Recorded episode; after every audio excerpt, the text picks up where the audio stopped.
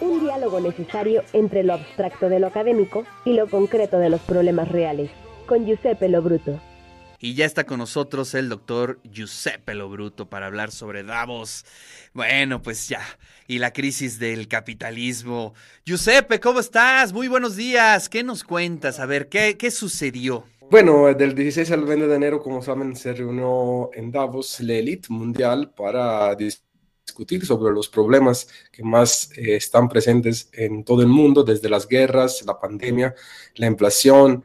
Y bueno, lo que resulta de todo esto es que eh, la élite mundial eh, sigue recibiendo muchas críticas sobre cómo se están enfrentando estas temáticas. En segundo lugar, los problemas se agudizan, tanto de calentamiento global, la inflación, la crisis y hay grandes eh, temores eh, sobre un 2023 y sobre todo las próximas décadas que se prevé eh, aumento de las desigualdades, las tensiones, las guerras. Entonces el panorama mundial no es de los mejores. la han definido también una policrisis o una crisis multidimensional que afecta a todas las esferas, desde lo económico, lo político, lo ambiental, lo social y de lo que se, de lo que se digamos, se podía decir de esta eh, reunión, que recordemos participa más de 2.500 participantes entre jefes de estados, directores eh, o CEO de las más grandes empresas multinacionales, eh, académicos, líderes de, de, todo, de todo el mundo,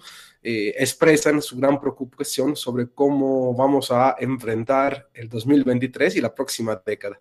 Esto sería de manera introductoria lo que me, me gustaría resaltar de eh, esta reunión de Davos.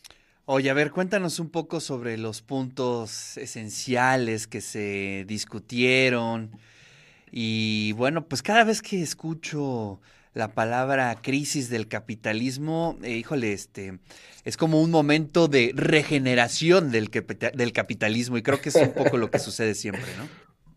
Bueno, fueron cinco los grandes temas que se, que se, tocaron desde la crisis energética y alimentaria en un nuevo sistema de energía, el clima, la naturaleza y la alta inflación de, y junto al bajo crecimiento económico y la alta deuda que eh, los países están adquiriendo.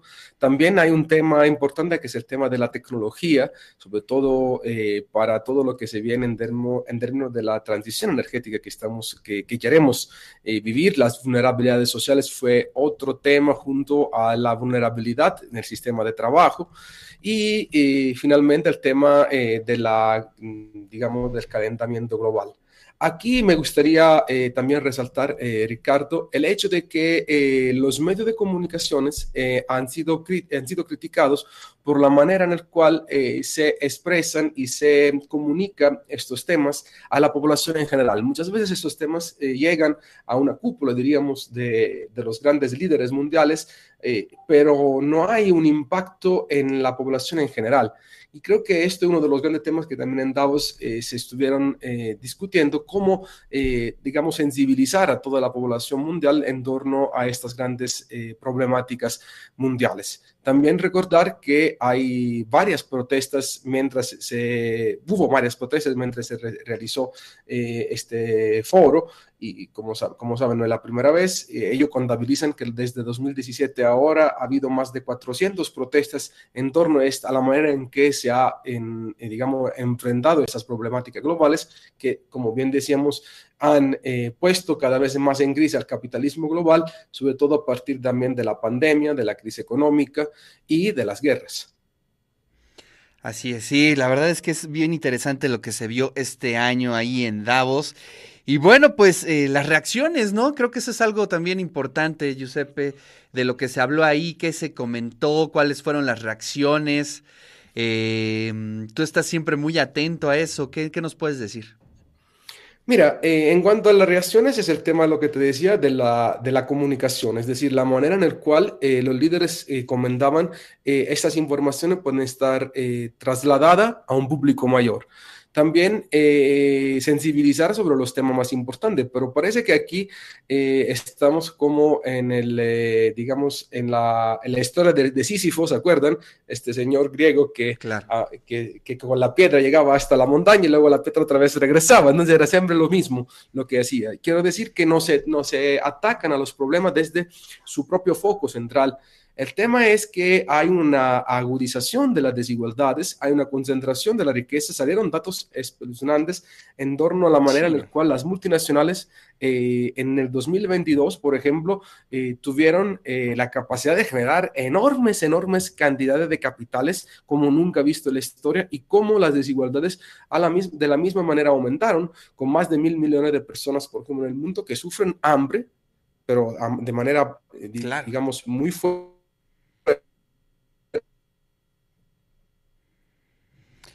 Estamos perdiendo eh, eh, la señal con el doctor Giuseppe Lobruto, estamos charlando un poco de qué es lo que se vio en Davos eh, y sobre todo de las reacciones, ¿no? Estaba comentando el doctor Giuseppe acerca de la concentración del capital que es evidentemente pues elitista, ¿no? Es decir, hay un pequeño grupo que conserva ese capital dejando pues a gran parte de la población eh, en la pobreza y en otros en extrema pobreza, en hambre prácticamente, Giuseppe.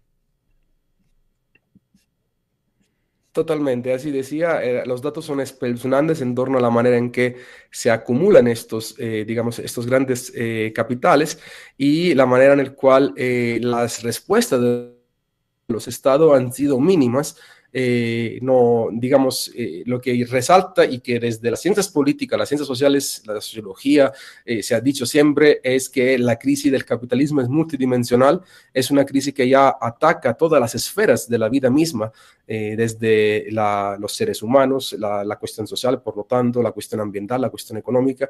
Entonces, creo que el gran tema, Ricardo, es cómo enfrentar este 2023 y la década que sigue, toda esta década, frente a estas grandes eh, problemáticas. Y en segundo lugar, cuál van a ser la respuesta en términos de cooperación de los grandes eh, países, de las grandes eh, potencias, frente a una lucha cada vez más fuerte entre China y Estados Unidos. Acordémonos de este globo que fue derribado por los Estados Unidos de China y que aumentó las tensiones, por ejemplo, entre el dragón asiático y los Estados Unidos.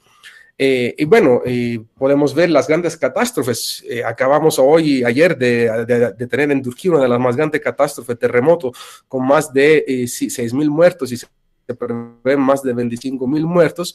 Y, Davos también, los líderes estaban hablando cómo poder cooperar. Claramente, vuelvo a repetir, eh, las respuestas a las que llegan ellos son respuestas tímidas. Eh, las la, protestas sociales eh, ah, quieren que ellos entiendan que no se está haciendo mucho, no se está haciendo nada para resolver los grandes problemas del mundo. Se, se necesita más solidaridad, más cooperación, entender y enfrentar esas problemáticas desde su propio corazón cosa que es muy difícil, creo. Pues Los intereses en juego son muy elevados. Así es, así es. Esto es un poco lo que sucedió. Oye, pues qué interesante. Y fíjate, ahorita que estabas hablando sobre China, estaba yo eh, escuchando alguna nota que Nuevo León es eh, uno de los puntos importantes de la inversión china en México, ¿no?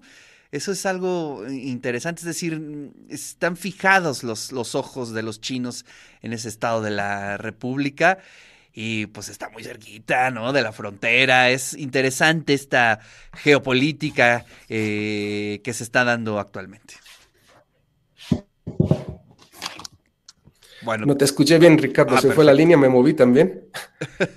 si, me puedes repetir la pregunta. Lo que pasa que, me llamó mucho la atención una nota que, que, leí la semana pasada en torno a la, al interés a la inversión que hay en Nuevo León. Es decir, hay un, eh, un especial interés en instalarse ahí por parte de los chinos y creo que eso es algo muy interesante, ¿no?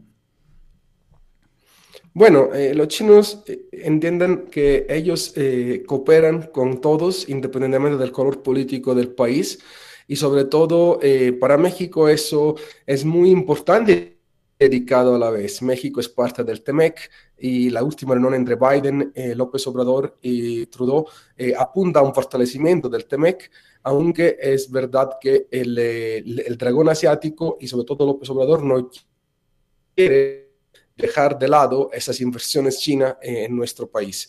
Eh, es difícil, hay que entender que nosotros tenemos una relación muy fuerte comercial con Estados Unidos y Canadá, pero de la misma manera hay que entender que el mundo se va moviendo, que hay un desplazamiento de la hegemonía y los chinos no solo están interviniendo en Nuevo León, sino también en el Tren Maya y en otros muchos más proyectos, eh, hay inversiones. Claramente nuestro socio comercial estratégico es Estados Unidos. Esto es una política de Estado que va, va que va a definir, eh, digamos, cuál es la voluntad de nuestro país para eh, en adelante a fortalecer sus lazos comerciales. Seguramente es Estados Unidos, pero China no, no va a ser de menos. Yo creo que China cada vez más va a entrar igual en nuestro país, querido Ricardo, y con más inversiones. Tocará al gobierno de turno entender cómo, cuándo y si esto va a tener un efecto sobre su relación con Estados Unidos. Las tensiones están aumentando mucho entre China y Estados Unidos y eh, hay que ver qué sucede en los próximos días, eh, porque acuérdense que eh, Blinken acaba de anular, bueno,